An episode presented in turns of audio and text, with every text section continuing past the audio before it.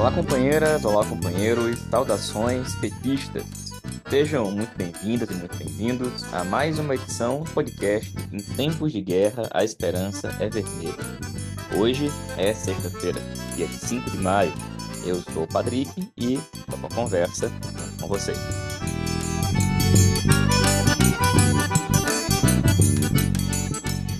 No episódio de hoje, falamos sobre a decisão do Banco Central de manter em 13,75% a taxa básica de juros. Comentamos o cerco que vai se fechando em torno de Bolsonaro no Judiciário e a importância da ação política para além do governo federal. A companheira Natália Sena, da Comissão Executiva Nacional do PT, fala sobre a situação no Congresso Nacional, com a discussão em torno do PL das fake news e da instalação de CPI. E o companheiro Rich Soares, presidente do Sindema, comenta como é que foi o 1 de maio em São Paulo.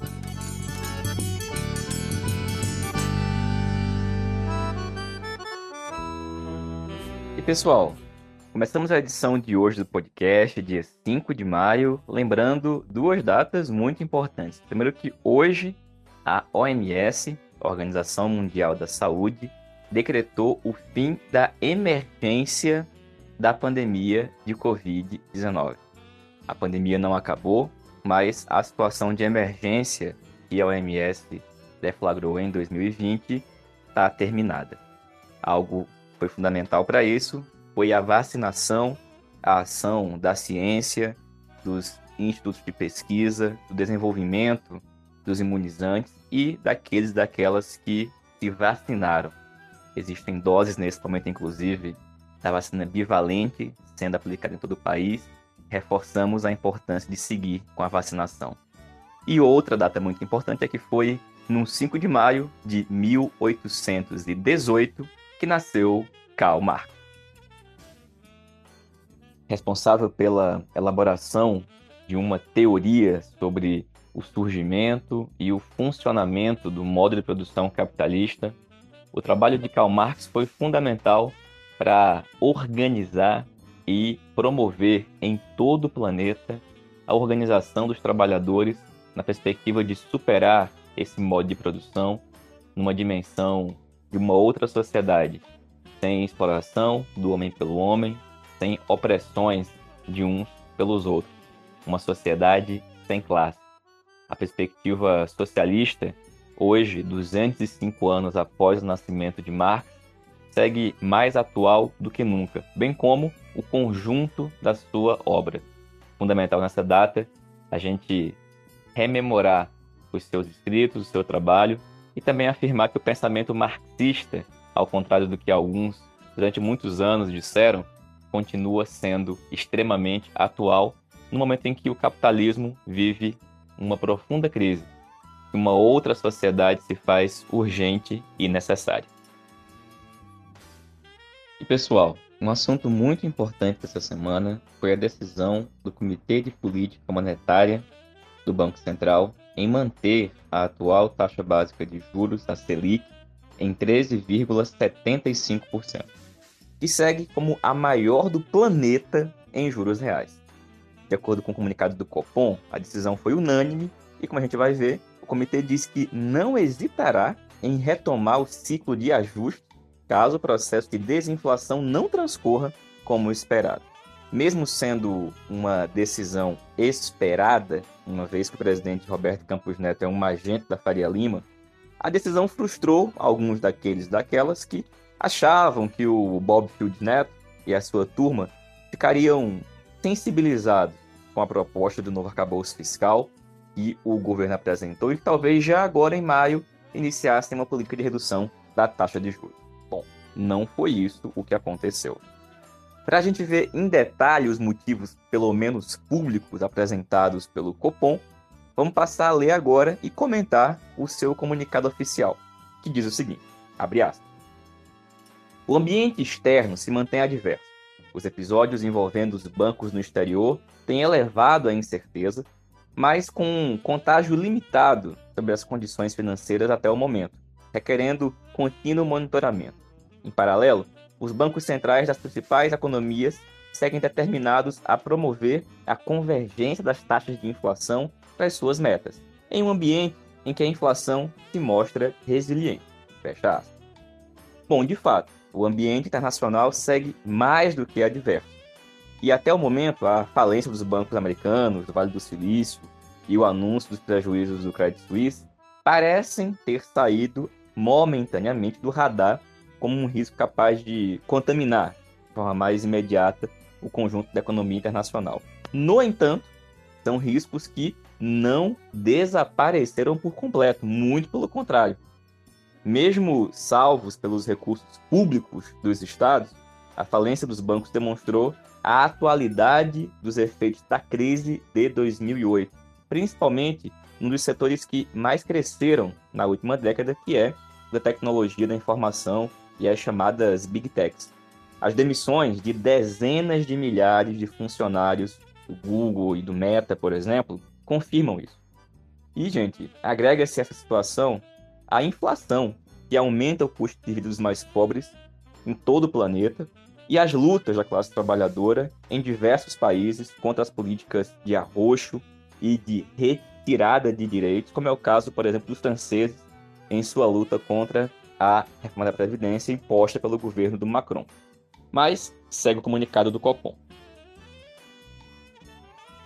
Abre aspas. Em relação ao cenário doméstico, o conjunto dos indicadores mais recentes da atividade econômica segue corroborando o cenário de desaceleração esperado pelo Copom, ainda que exibindo maior resiliência no mercado de trabalho. A inflação ao consumidor, assim como suas diversas medidas de inflação subjacente segue acima do intervalo compatível com o cumprimento da meta para a inflação. As expectativas de inflação para 2023 e 2024, apuradas pela pesquisa Focus, elevaram-se marginalmente e encontram-se em torno de 6,1% e 4,2%, respectivamente.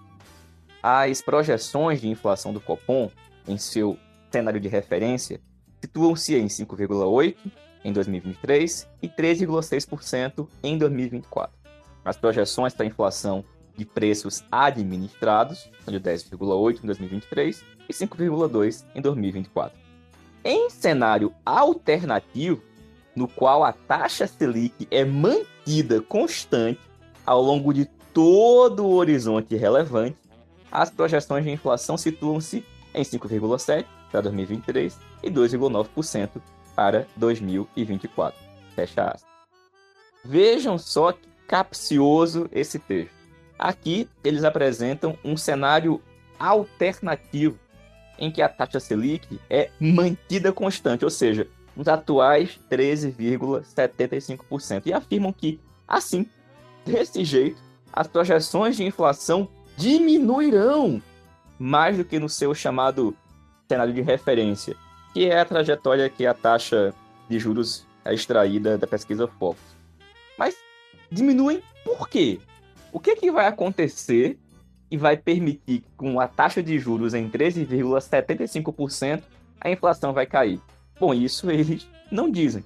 É uma afirmação tão sem sentido que busca se tornar uma verdade apenas pela sua própria afirmação. E eles evidentemente escondem que mantidas as atuais taxas, eles fazem apenas a alegria dos rentistas, da Faria Lima, dos grandes investidores que ganham e ganham muito sem precisar produzir absolutamente nada, sem gerar um único emprego, sem produzir um único produto.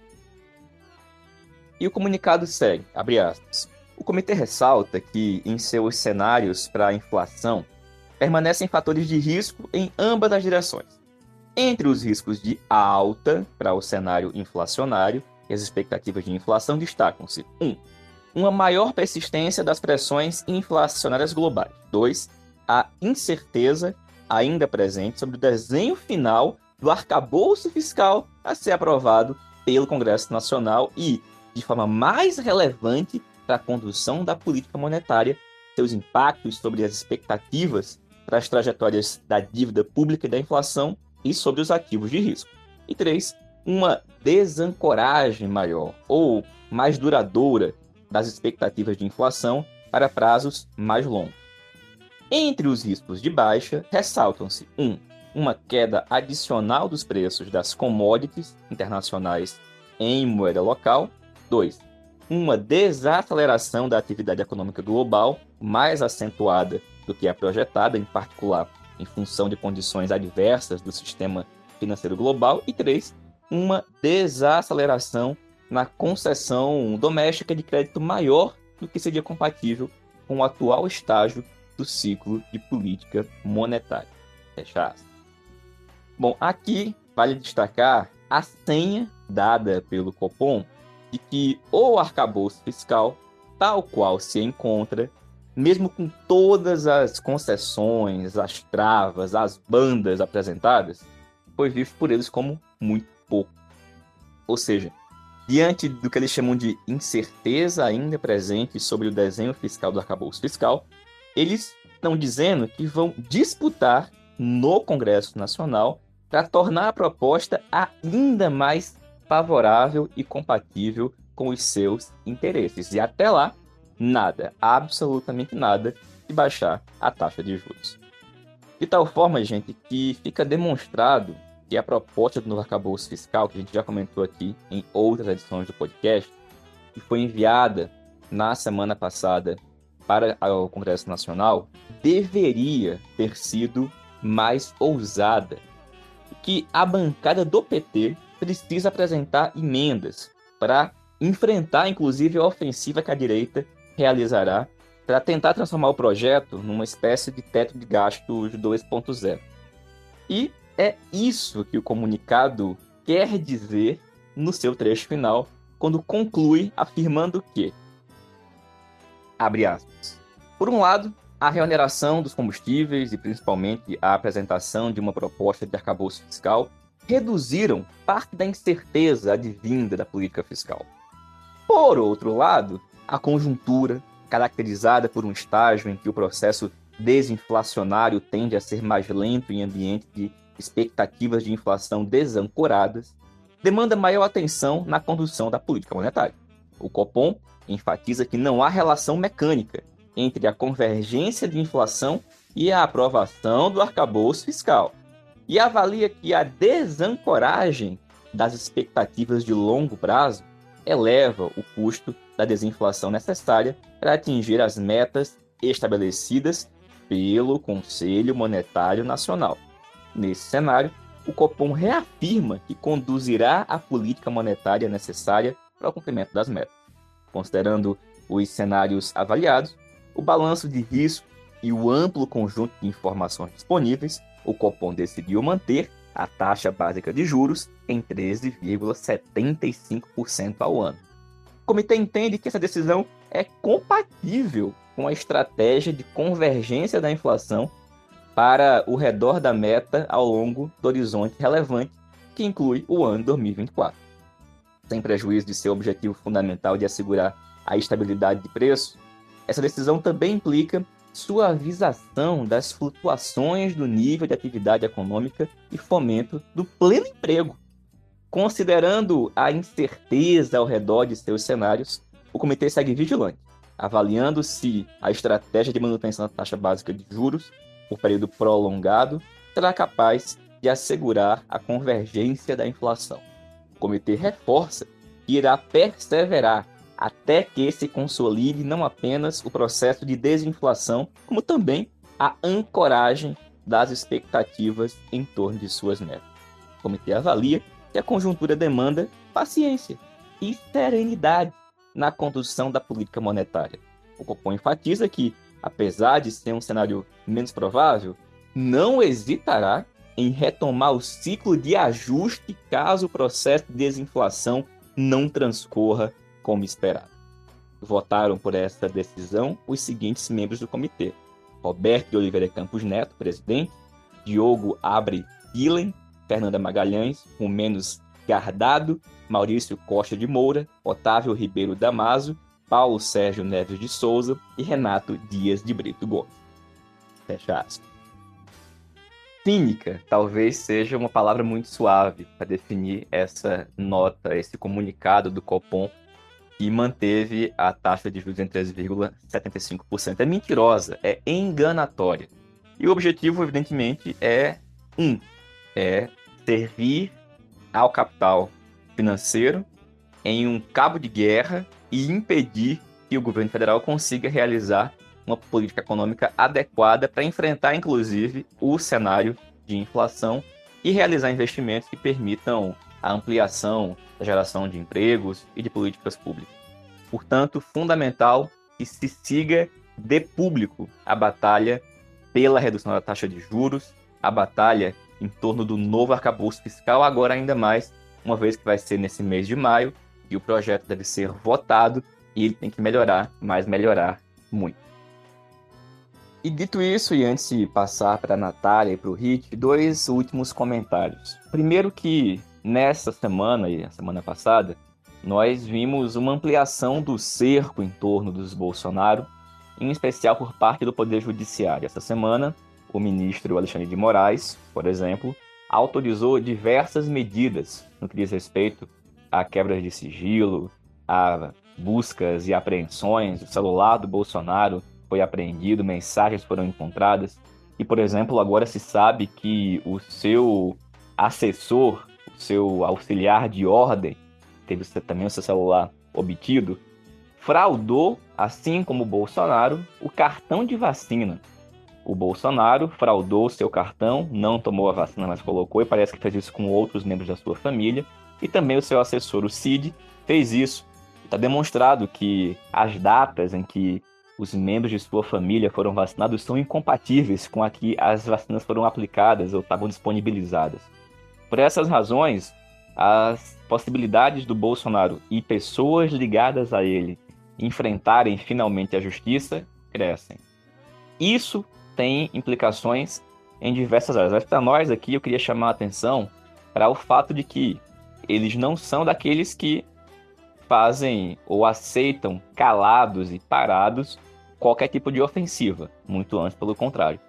Por isso, esse começo do mês de maio pode ser marcado por mobilizações e ações da extrema-direita, para as quais nós temos que ficar muito, mas muito atentos, inclusive para além das redes sociais, que até o momento são o espaço principal em que essas discussões estão acontecendo.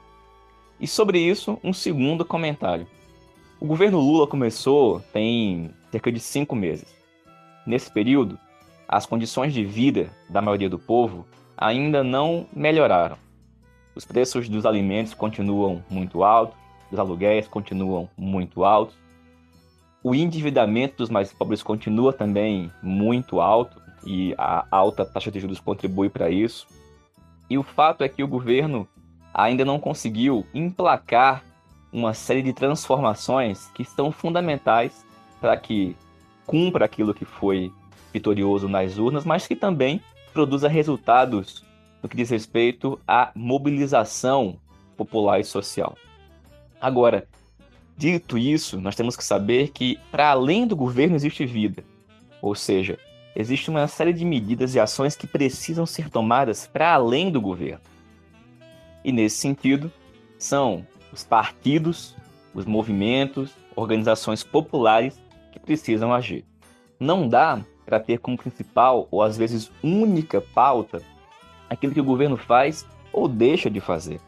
As discussões em torno das medidas provisórias, dos projetos de lei, das ações do governo são muito importantes. Mas isso não dá conta de enfrentar o cotidiano. O 1 de maio, por exemplo, que deveria ter sido um momento de virada da chave da luta social no país, da mobilização, infelizmente não foi. Assim como também não tinha sido o 8 de março. E isso são indícios de um grave problema. O governo vai enfrentar uma dificuldade cada vez maior e mais crescente diante das chantagens do Congresso Nacional, diante das ofensivas da extrema-direita, e para isso não dá para contar apenas com o Congresso Nacional. E não deve ser assim. É preciso que, do lado de cá, de quem está no cotidiano dos movimentos sociais, populares, sindical, dos partidos de esquerda, ocorra uma mudança no comportamento.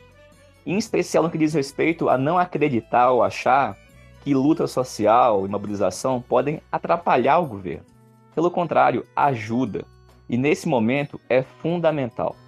Fundamental porque a extrema-direita pode voltar a se mobilizar para defender o Bolsonaro e a sua família. Fundamental porque a disputa pelos rumos do chamado novo arcabouço fiscal e tudo mais, como por exemplo as CPIs que foram abertas lá no Congresso Nacional, vão pautar o cotidiano de muita gente. E mais do que isso, a vida das pessoas precisa melhorar rapidamente. Isso não vai acontecer sem muita luta, pressão e mobilização. É preciso haver vida e mobilização para além do governo.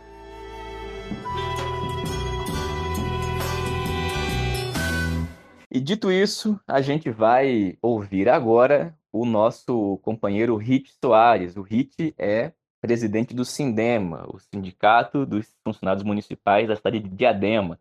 E o Rit fala para a gente como é que foi o primeiro de maio em São Paulo, que contou com a participação do presidente Lula.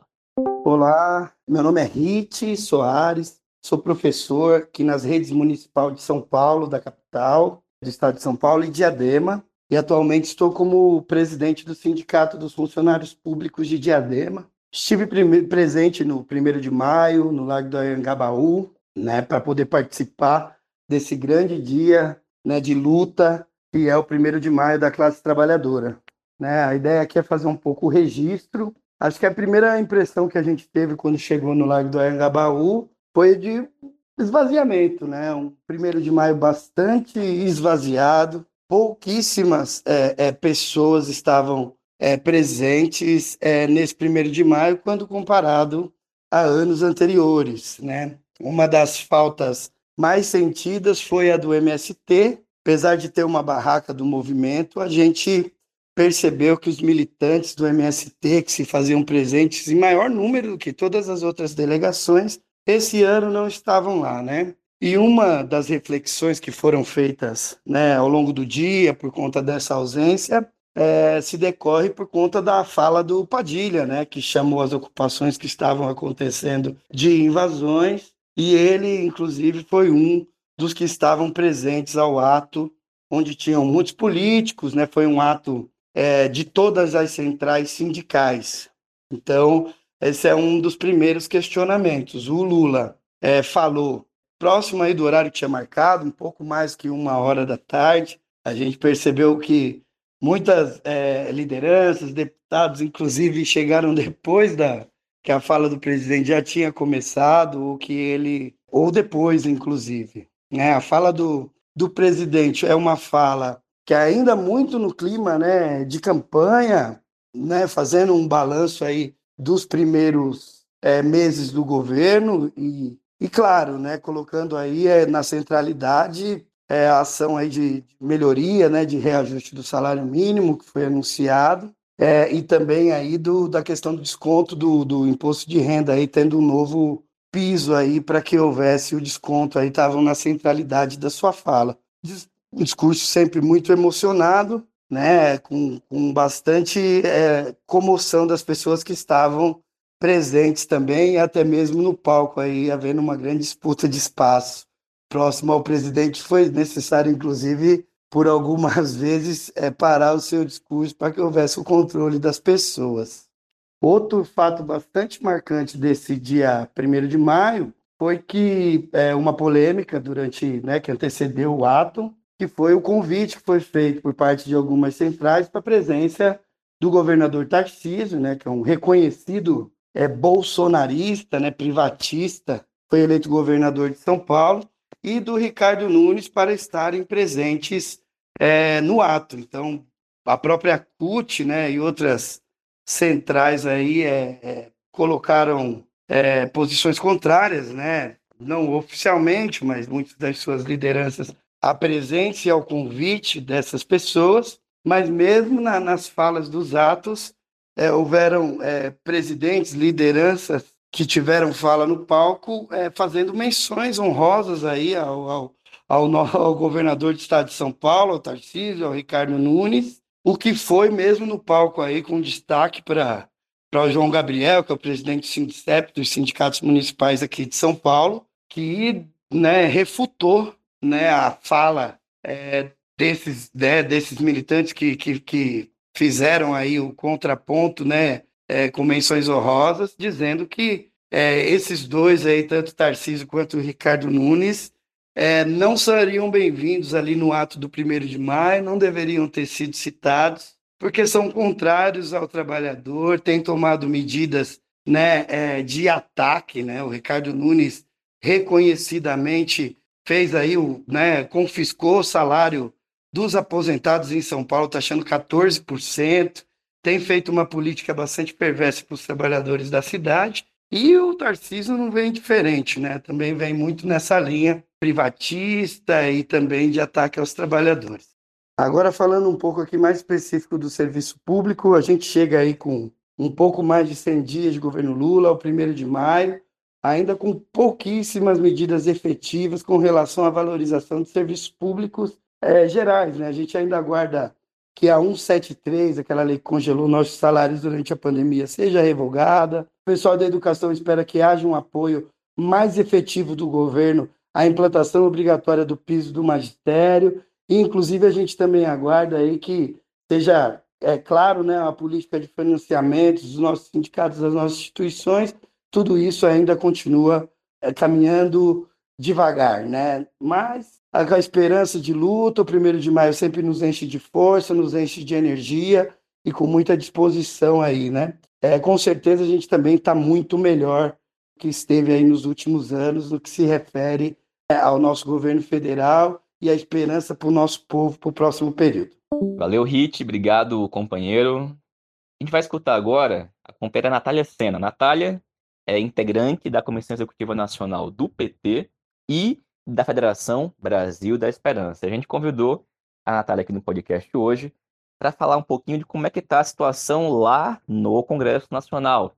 Uma vez que nesta semana nós tivemos aí, por exemplo, a discussão em torno do PL das fake news, a abertura de CPIs para investigar os atos golpistas de 8 de janeiro, investigar o MST, entre outras coisas. É a Natália Sena que a gente passa a escutar a partir de agora.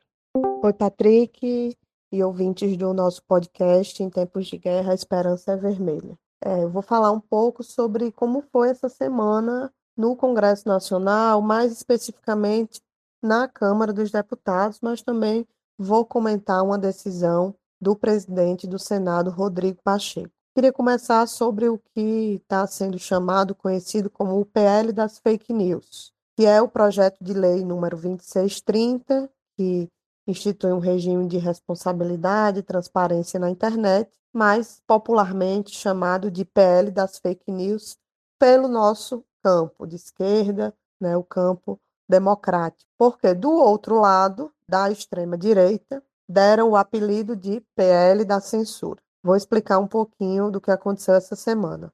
Esse projeto de lei está em discussão, né? Primeiro fazer um histórico. Esse projeto de lei está em discussão há pelo menos três anos no Congresso Nacional. Ele já foi aprovado no Senado e tem um substitutivo do texto que foi aprovado no Senado em discussão na Câmara né, já há bastante tempo. Começou em 2020 essa discussão e tinha uma expectativa naquele momento de aprovar a legislação antes da eleição de 2020. Não foi aprovada antes da eleição né? Mas, como eu disse, foi aprovado no Senado, se criou um grupo de trabalho na Câmara e foi elaborado um texto. No ano passado, 2022, Arthur Lira chegou a colocar para ser votada a urgência desse projeto, mas perdemos.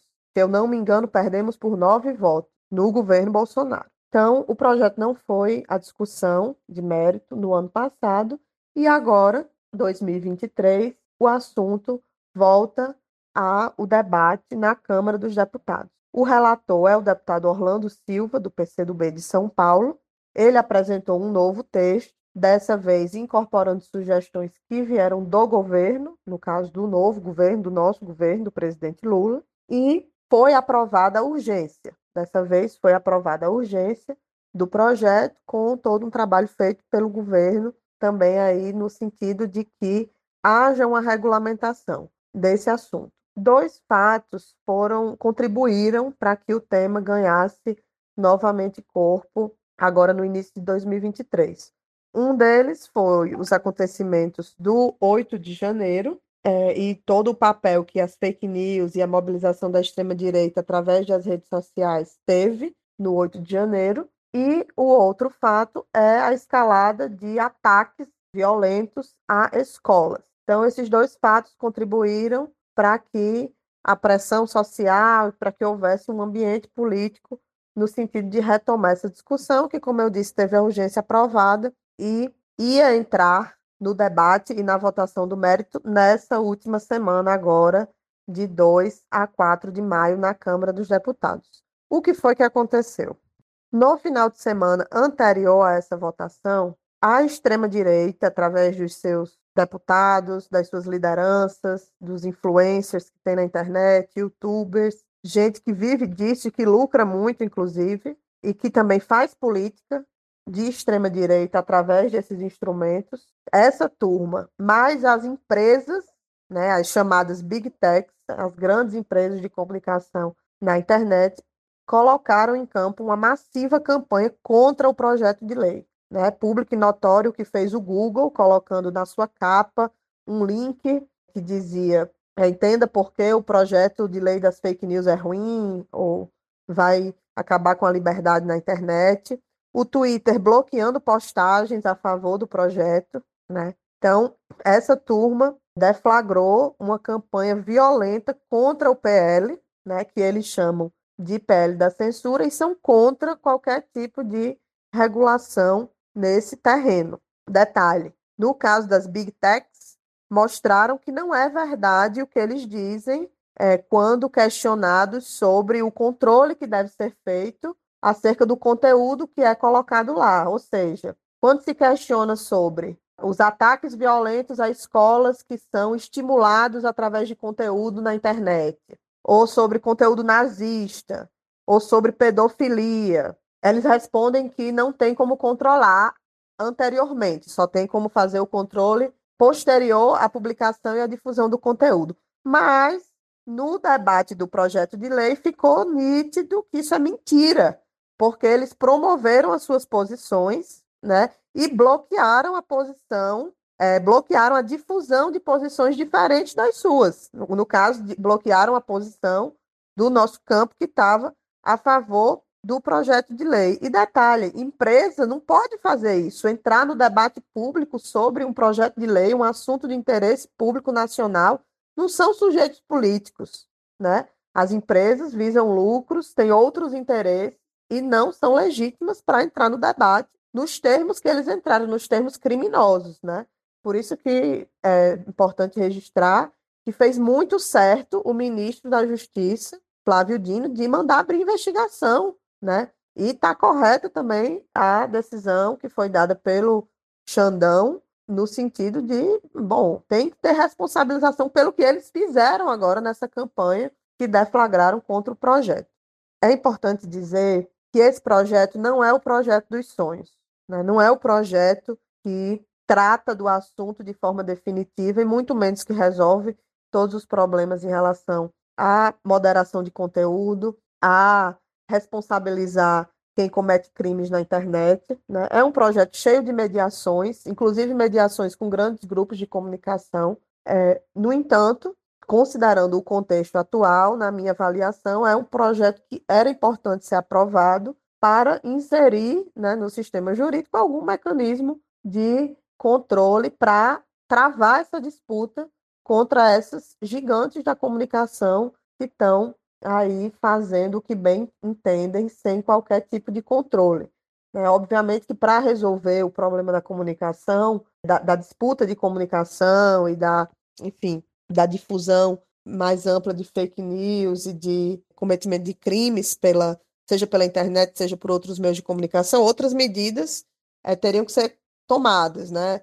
Uma, uma regulação mais ampla para além da internet, é, a, a, democratização dos meios de comunicação de forma mais estruturada, né? uma outra política de publicidade em relação ao governo, né? Isso envolve também o trabalho político de massas que tem que ser feito pelos partidos, pelos movimentos, o, o apoio mais incisivo a os meios, os veículos, os portais esquerda, populares, enfim, outras medidas precisam ser tomadas, outras regulações podem ser feitas, né? legislações melhores poderiam existir. No entanto, considero que, diante da guerra que está sendo travada em torno desse tema, fica ainda mais evidente que é o projeto, mesmo com todas as suas limitações, do nosso ponto de vista, né, o efeito que ele causou na extrema-direita mostra o quanto é um tema sensível para eles e de sobrevivência né, da capacidade deles de fazer é, é, debate ideológico, de disputar ideias, né, e a gente precisa entrar nesse terreno aí de forma mais incisiva e combater os crimes que eles cometem, as fake news e toda a barbárie que eles propagam através desses instrumentos que eles dominam muito mais do que nós. Então, é, a regulação é importante, né? E seria importante que ela tivesse sido votada na Câmara. Como eu disse, ela estava para ser votada nesta semana, no dia 2 de maio, na terça-feira, o que não aconteceu, né? O relator solicitou a retirada de pauta, o argumento utilizado em plenário foi de que estava dialogando com os líderes e que queria trazer um texto mais de consenso, mas a gente sabe que o que aconteceu na prática é uma vitória do lado de lá, né? Porque muito provavelmente não havia os votos para conseguir aprovar o projeto diante das pressões, né, que foram feitas ao longo das últimas semanas dos deputados que tinham votado a urgência e são considerados aí do centrão, principalmente republicanos, MDB, PSD, sofreram muitas pressões, né? E então o projeto foi retirado de pauta e não foi votado. A extrema direita comemorou como uma grande vitória é, esse fato. O outro assunto que eu acho que vale a pena comentar foi o que aconteceu na quarta na Câmara, né? Primeiro dizer que após a retirada de pauta das fake news, na terça-feira estava em pauta a votação do projeto sobre igualdade salarial de homens e mulheres na mesma função e teve é, dificuldade, né? Teve que ser colocado na quarta-feira em pauta. Na quarta, primeiro, a pauta foi divulgada com esse único ponto de pauta, que veio a ser aprovado na quinta-feira, e após a pauta ser publicada, ela foi republicada, né, incluindo a discussão de alguns PDLs, que são projetos de decreto legislativo são proposições que, em geral, propostas pela oposição para assustar, né, no todo ou em parte, alguma norma emitida pelo governo, no caso, decretos. E aí, essas, esses PDL estavam colocando é, em xeque trechos, né, é, partes do, de um decreto do governo Lula sobre saneamento básico.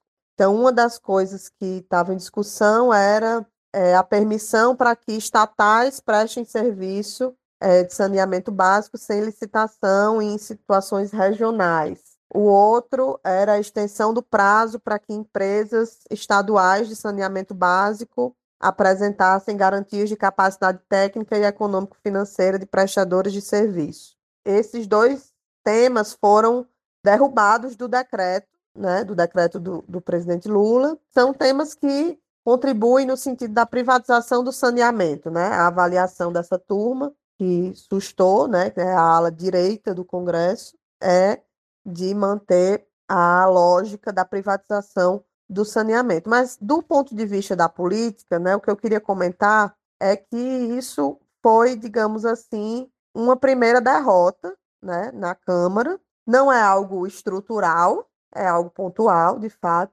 mas é um sinal, né? Eles quiseram dar um sinal, inclusive quem se dispôs a assistir à sessão vai ver que era literalmente isso, né? Foi criado todo um ambiente, né, de torcida, de, de grito de guerra, de palavra de ordem, de vaia, de xingamento, inclusive uma deputada do PT foi é, é, xingada, foi chamada de louca é, por um deputado da extrema direita, então um clima altamente beligerante dentro do plenário, né, nos discursos, na discussão desse, desse PDL. O mérito é importante, é, mas do ponto de vista político, acho que é a principal coisa que a gente tem que analisar. Né? A votação foi 295 votos contra 136. Na prática, só a nossa federação, PT, PCdoB e Rede, né, orientou a favor é, de manter o decreto, né? O resto, todo mundo ou liberou ou orientou contra o decreto do governo, inclusive partidos como o PSB. Né? Então, isso é importante ser destacado, porque dá, acho que dá para dizer que talvez né, o governo esteja é, se deparando, de certa forma, com uma encruzilhada nesse tema aí da articulação política, né? Porque, assim, a tática adotada é a da frente ampla né, e a da construção da governabilidade no Congresso através da participação de um pedaço grande do centrão no governo, né, com o argumento de que isso formaria um governo de coalizão que daria a governabilidade necessária para aprovar as medidas do governo na Câmara. Bom, no primeiro teste não foi, não, não passou, né? Essa tática não passou no primeiro teste. Significa que ela vai não vai trazer efeito nenhum em outros projetos? Não. No entanto, está ficando nítido né, que o preço a ser pago politicamente dessa tática ele é muito alto. Né? Então, eu acho que é importante olhar para essa situação né, e o governo vai ter que discutir, o partido tem que discutir quais são os ajustes finos que vão precisar ser feitos na política, né? Escolher quais enfrentamentos vão ser feitos, precisam ser feitos alguns enfrentamentos, não pode ser simplesmente rendição, né? Ao Centrão, a Arthur Lira e outros, né? E quais coisas vão ser negociadas, como faz parte de qualquer discussão política, negociar, fazer acordos e tudo mais. Do jeito que está hoje, ficou nítido que não está funcionando. E mostra, na minha opinião, o que aconteceu nessa semana mostra os limites, né, os limites óbvios que foram ditos muitas e muitas vezes, em outras circunstâncias, os limites óbvios desse frente amplismo desenfreado, né, um frente amplismo que concentra todas as suas energias na disputa congressual, na disputa institucional e não combina isso com luta social, com pressão é, de fora para dentro do governo, com polos de esquerda dentro do próprio governo que atuem no sentido de fazer alguns enfrentamentos, né? A gente tem dito Lula acaba sendo a voz mais à esquerda dentro do governo na maioria dos temas, o que não deveria ser assim, deveria ter mais gente fazendo certos enfrentamentos. Então, enfim, eu acho que fica aqui o registro, né, do que aconteceu e um alerta de que está ficando evidente, né, tem uma encruzilhada aí que em algum momento o governo vai ter que tomar uma decisão que não, não acho que deveria ser pontual, né? Faço essa ou aquela negociação, cedo mais aqui ou ali, mas uma política mais estruturada precisa ser desenhada, né? De quais são os limites, o que é que é negociável, o que é que não é, quais enfrentamentos vão ser feitos para atingir os nossos objetivos programáticos em um ano, em dois, em quatro, em dez, né? Qual é o plano? Isso parece não estar tá ainda muito nítido é, e não está é, se aparecendo, né? Que haja um plano desse tipo na articulação política do governo. Era isso que eu queria comentar sobre a Câmara. E por fim, Patrick, só um comentário, né, que tem a ver com esse contexto todo, é que tem duas CPIs para ser instaladas, né? A CPI do MST e a CPI do 8 de janeiro. Primeiro, muita atenção né, nessa CPI do MST, a gente vai ter que ir para cima né, na defesa da legitimidade da mobilização, da luta feita pelo MST, né, e mais uma vez, através de uma CPI, travar é, essa batalha, que é um outro sinal de Arthur Lira, no sentido de que ele não é aliado coisa nenhuma, né? É totalmente de ocasião e, na minha opinião, eu acho que ele só vai ser aliado quando for para aprovar matérias que são do governo, mas são de interesse da direita, da direita política, econômica, como, por exemplo, o arcabouço fiscal. Mas, na hora de abrir CPI do MST, né, de fazer o que fez no projeto do saneamento, ele não vai deixar de ser quem ele é. E a outra CPI é a CPI do 8 de janeiro, né, a CPI aí dos atos golpistas de 8 de janeiro, que teve uma decisão hoje, sexta-feira, do presidente do Senado no sentido de ampliar o espaço né, da ala governista na CPI, que parece que terá maioria. Então, esse é um fato a ser considerado aí na conjuntura dessa semana, né? É provável que as indicações avancem aí nos próximos dias, nas próximas semanas, e que os trabalhos dessas duas CPIs se iniciem agora no mês de março. É isso. Uma boa tarde, boa noite, bom final de semana para nós e boa luta para todos e todas. Valeu, Natália. Obrigado, companheira.